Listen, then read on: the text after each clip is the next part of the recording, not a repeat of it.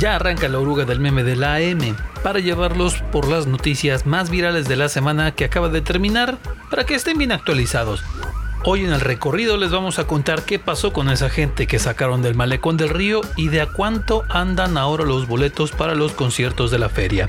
Soy Toño Castro y empieza el viaje en la oruga en la que no se van a subir a inventarle cuentos para sacarle dinero.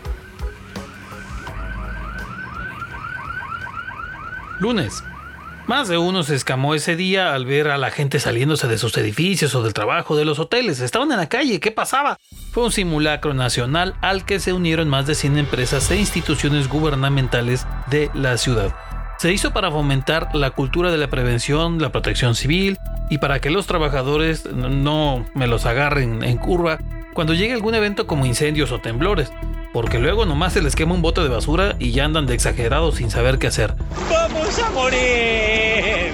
También ese día se dio a conocer que a más tardar en octubre se estará echando a andar el centro de distribución de Amazon que ya se está construyendo en el Parque Industrial Bajío, allá por Santana del Conde. En el lugar todavía no es tan notorio que estará esta empresa, no es reconocible, no hay algún logo o algo por el estilo con lo que se note, pero es un hecho que se va a instalar ahí y hasta están recibiendo las solicitudes de empleo en ese lugar. Lo interesante será ver cómo funciona una vez que lo echen a andar, porque tienen fama de que en estos sitios de la empresa Amazon le meten bastante tecnología para facilitar eso del manejo de miles de artículos diariamente. Martes, la capacidad de los leoneses para inventar historias se notó bastante ese día cuando empezaron a circular fotos y videos del momento en que unos automovilistas sacaban a una persona de las aguas que corrían en el malecón del río durante esa mañana. Sí, el malecón del río otra vez con agua. Bueno, total que estaba bien raro, que si aventaron a alguien ahí o que si iban caminando y se tropezaron. Claro, eh, como es tan común caminar por los carriles de abajo del malecón. Bueno, total, se inventaron montones de historias sobre las imágenes estas y al final resultó un tema mucho más simple, pero no por eso menos grave o menos importante. ¿eh? En primera, resultó que no fue una, sino tres las personas que fueron ayudadas a salir del malecón, y son personas en situación de calle, que dormían en un canal subterráneo que está en el cruce del malecón con Paseo de los Insurgentes. En ese crucero hay unos tubos grandísimos donde duerme la gente, pero con la lluvia me los agarró casi casi en pleno sueño y la corriente se los llevó. A unos 100 metros de donde estaban, fueron ayudados por los automovilistas que los vieron y usaron cuerdas para ayudarlos a salir. Sí, pararon un poco el tráfico, pero cosa mínima, y más tomando en cuenta de qué se trataba. Hiciste lo correcto, Bob. Todos furiosos hace dos años haciendo fila para la gasolina. Todos furiosos haciendo fila para los trámites del IMSS todos requete furiosos esperando la fila para ser vacunados. Ah, pero ¿qué tal para ganarse unas hamburguesas gratis, eh? Se puso con todo la carrilla en Irapuato ese martes porque se abrió una sucursal de la cadena de hamburguesas Carl Jr. y se lanzó la promoción para que los primeros 100 que ingresaran se ganarían una hamburguesa gratis cada semana durante un año. Y contrario a los pronósticos, sí hubo bastante gente a pesar de que llovió montones la noche anterior y también se soltó el frío. Eso sí, los ganadores quedaron bien contentotes porque hasta hicieron nuevos cuates en la fila y, claro, hamburguesa gratis cada semana.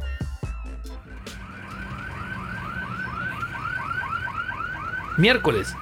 Claro que no es secreto que a todos nos han dado una raspada los efectos de la economía por el coronavirus. Y sí, a unos más que a otros. Entre ellos, los sectores que están bien afectados, pues está el de los espectáculos, que duraron bastante sin realizarse. Y a los que les tocó también, por consecuencia, esto fue a los revendedores de boletos, que ya ve que casi no hay en León. Pero lo más gacho es que ahora se quieren desquitar y el miércoles se supo bien qué onda con eso. Ya ve que le habíamos contado que para los conciertos en la feria de verano, los boletos andaban entre los 200, 3.800 pesos aproximadamente, pues los revendedores ya se aperraron varios de los boletos y ahora los ofrecen algunos hasta en 30 mil pesos. Los boletos en la página de internet que los vendió ya están agotados y las autoridades del patronato de la feria no han realizado algún comentario sobre los grupos, páginas y anuncios que hay en Facebook donde venden los boletos. Bueno, mejor dicho, los revenden. Lo único que pidieron las autoridades municipales es no acudir a la reventa para obtener una entrada. ya que con eso se fomentaría esta actividad. Por Dios, qué gran idea. ¿Cómo no se me había ocurrido? Jueves. La semana pasada le dijimos que León es una ciudad con harta cumbia, y uno de sus bailarines se ha viralizado y llegó hasta la televisión nacional con sus pasos. Es el medio metro, como le apodaron sus cuates a José Eduardo, quien se hizo famoso con el paso del chavito. Seguro ha visto a este chaparrito raspando la chancla en algún video en las redes sociales. Seguro. Pues resulta que es de León y es de la meritita 10 de Miami. La 10 de mayonesa. La 10 de mayo, pues. Acá en el sur de la ciudad. Y ahí lo buleaban por su estatura.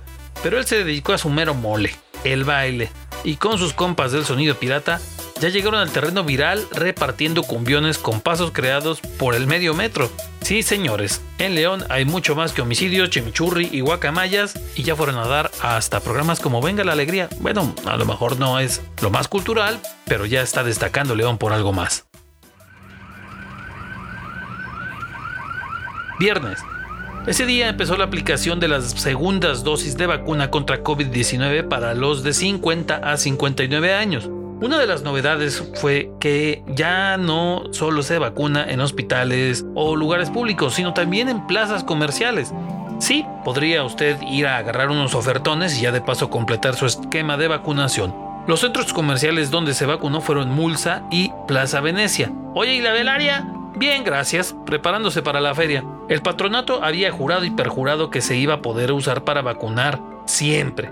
Pero pues, ya ve, Total, que empezó de nuevo este asunto de buscar dónde ir a vacunarse, las filas, esperar y ojalá que ya cada vez sea más rápido y esto termine de una vez por todas.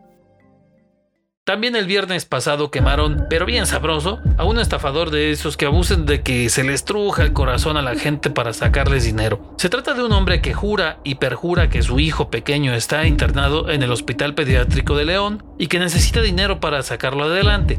Y si lo apoyas, puede ser el padrino del chavito. ¡Qué ofertón! Hay gente que le ha dado hasta de 1500 pesos y luego van a buscar al supuesto chamaco, pero no encuentran nada en el hospital.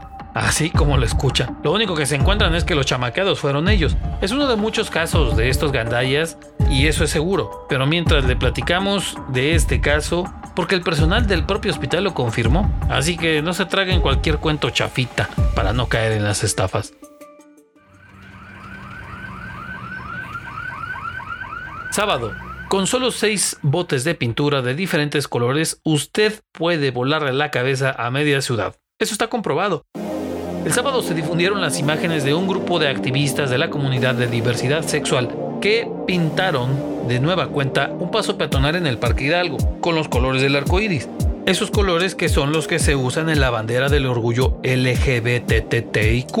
Lo hicieron en los últimos minutos del viernes en el cruce de Julián de Obregón y López Mateos, donde ya lo habían hecho hace un par de años. Durante el sábado se difundieron las imágenes y la indignación de muchos se soltó con todo porque no les gusta nada la idea. Ya ve que todos respetan tanto esos pasos peatonales y por eso estaban indignadísimos.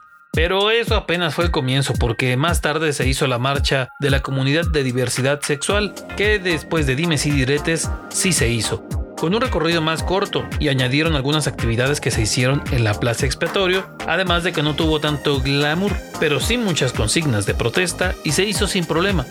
La mayoría de los participantes, gracias todes, se pusieron su cubrebocas. Además de que no hubo ningún problema con manifestantes ni nada por el estilo. Nomás unos peligrosos besotes y abrazotes y harto amor que se demostraron. Y nada más. Así fue. Domingo. Ya ve, tanto asunto con las vacunas para la segunda dosis de 50 a 59 años y resultó que una buena parte se quedaron sin poder vacunarse.